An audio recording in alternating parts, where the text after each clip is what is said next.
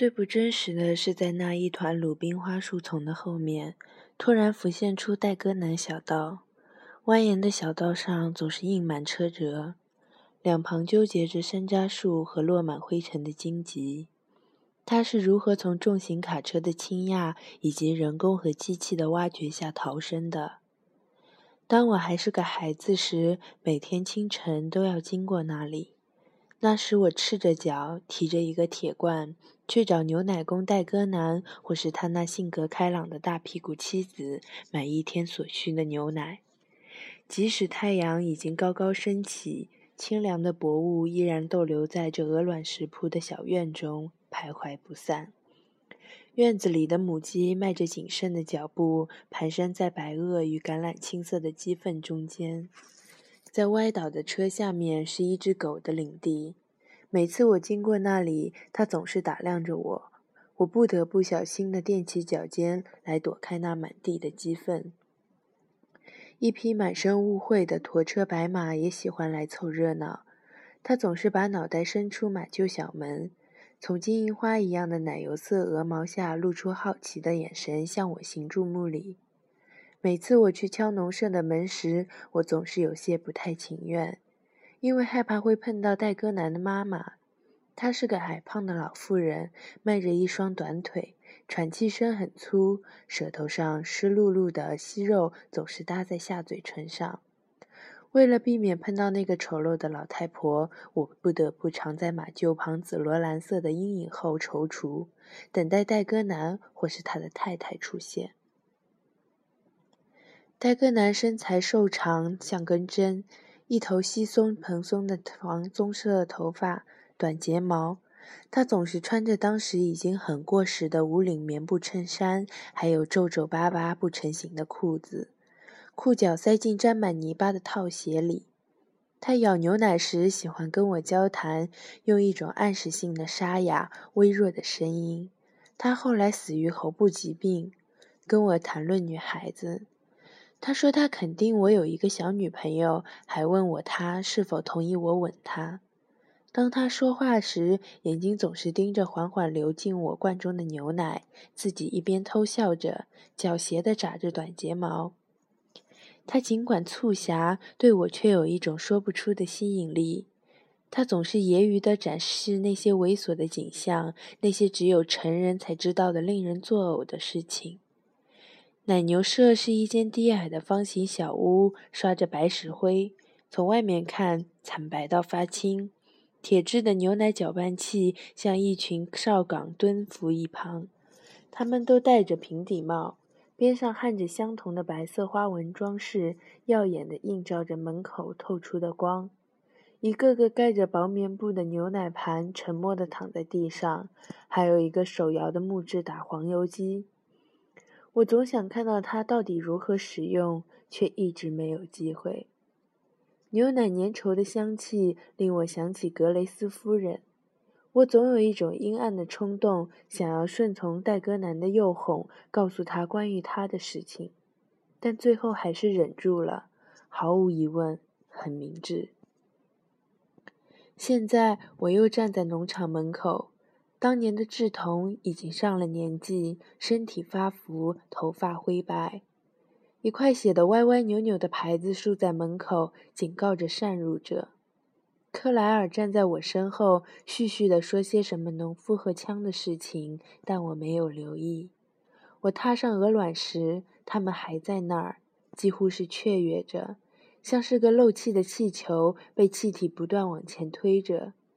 这里就是马厩和那扇小半门，一个锈迹斑斑的篱笆斜靠在以前戴戈南的推车常常歪倒的地方，或者那推车的印象只是记忆中的一种混乱。奶牛舍也在老地方，但是已经废弃了，荒废的门紧闭着，窗户也已经破旧的无法想象，窗格脏肮脏破烂，杂草已经蔓延到了房顶上。农舍的前面有一个精心修建的门廊，一个玻璃和铝制的露台，让人想起巨大昆虫发育不完全的眼睛。里面的门打开着，一个上了点年纪的年轻女子躲在玻璃后面，警惕地打量我。我跌跌撞撞地往前走，笑着点点头示意，像是个装模作样的传教士，正在接近快乐、单纯却至今不信教的皮格米部落的小女王。起先，她谨慎地待在门廊里面，我隔着玻璃跟她打招呼，大声说出我的名字，并兴奋地打着手势。他仍然站在那里，静静地看着，外表像是个刻意装扮过的年轻女演员，可是却不太让人令人信服地把自己打扮老了。她的头发染成了鞋油一样的棕色，并且烫成了紧紧一团，像是闪亮的波浪。但这个发型对她那紧凑的小脸来说实在太大了。头发围绕在脸庞，仿佛用一束浓密的荆棘弯成的晕轮。看起来更像是戴的假发。他穿着应该是自己编织的套头衫，外面罩着已经褪色的围裙。男士灯芯绒裤子的膝盖已经磨得发毛，脚上那双镶拉链的普鲁士蓝纺天绒鹅及踝短靴，在我小时候已经在老妇人中风行了，后来似乎只有乞丐婆和女酒鬼才穿了。我隔着玻璃朝他大叫，就像孩提时清晨来农场拿牛奶一样。他听着，点点头，嘴角迅迅速地皱了皱，仿佛在克制住笑容。最终，他打开了门廊的门，走出来，站在鹅卵石上，带着近乎癫狂的快乐。真的，我感受到一种令人觉得可笑的兴奋。我有一种想去拥抱他的冲动。我迫不及待地提到戴格南一家那个男人和他的妻子、母亲、奶牛舍，甚至还有那只充满恶意的看门狗。他仍然不停地点着头，眉毛扬了一下，似乎有些怀疑。接着又看看我身后的克莱尔，他正站在门口等着，双臂交叉，好裹紧他那昂贵的毛边外套。艾薇儿，年轻人说出了他的名字。艾薇儿，他不愿意说出他的姓氏。恍惚间，曾以为逝去的东西突然出现，孩提时的记忆涌现出来。一个穿着肮脏工作服的孩子在农舍青颓的走廊上徘徊，随意拖着一只光溜溜的粉红色人偶的胳膊，神秘莫测地盯着我，目不斜视。我面前这个人不会是那个孩子，那人现在应该多大年纪了？五十岁，也许记忆中的孩子是他的姐姐，但是比他大得多，也就是早出生很多年。可能吗？不，戴哥南死得早，死时大概也就四十多岁吧，所以是不可能的。当然，这个艾薇儿也有可能是他的女儿，毕竟当我还是个孩子时，他已经是个成人了。我的思维阻滞了，一片困惑。像是匹驮了重重负的疲惫不堪的老畜生，但是眼前的艾薇儿，这里有什么人会给他们的孩子起个这样春风般和煦优美的名字呢？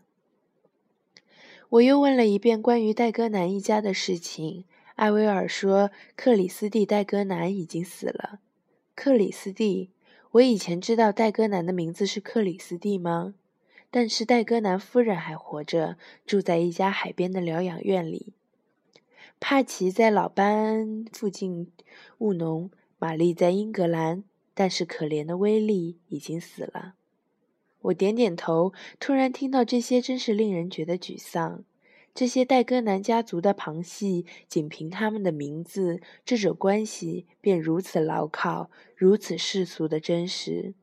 农夫帕奇，移民玛丽，还有个已经死去的小威利，都拥挤在我私人的回忆的仪式中，像是个未被邀请的穷亲戚，突然出现在盛大的葬礼上。我说不出话，所有轻飘飘的快乐时刻都过去了，都已经成为往事。这一刻，我感觉自己是如此的笨拙而不合时宜，只能站在那里笑着，虚弱的点着头。仿佛胸口的最后一口气也泄了出去。艾薇儿还是没把他自己的名字和这些人列在一起。他可能以为我一定是知道他的，一定是认出了他。但是我怎么会呢？尽管他正站在当年戴戈南的门口，我想知道他了解这么多关于戴戈南家的事，是否他也是他们中的一份子？看起来不像是，或者不是直系的亲属。亲属。总之，无论是威利们，还是玛丽们，还是帕奇们，他们都不是他的父母，否则他肯定早就说了。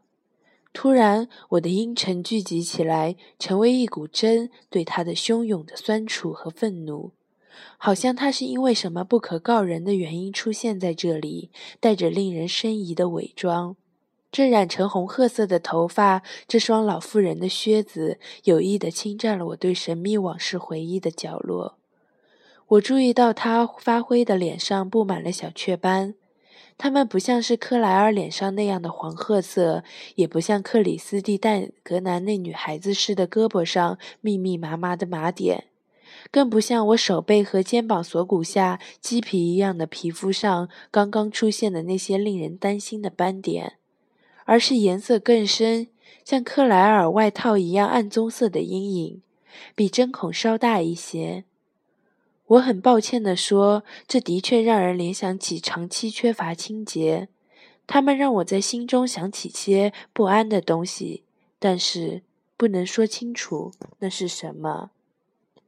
只是，嗯，我说，我妻子死了。我不知道我为什么会不假思索地说出这样的话，真希望身后的克莱尔没有听到。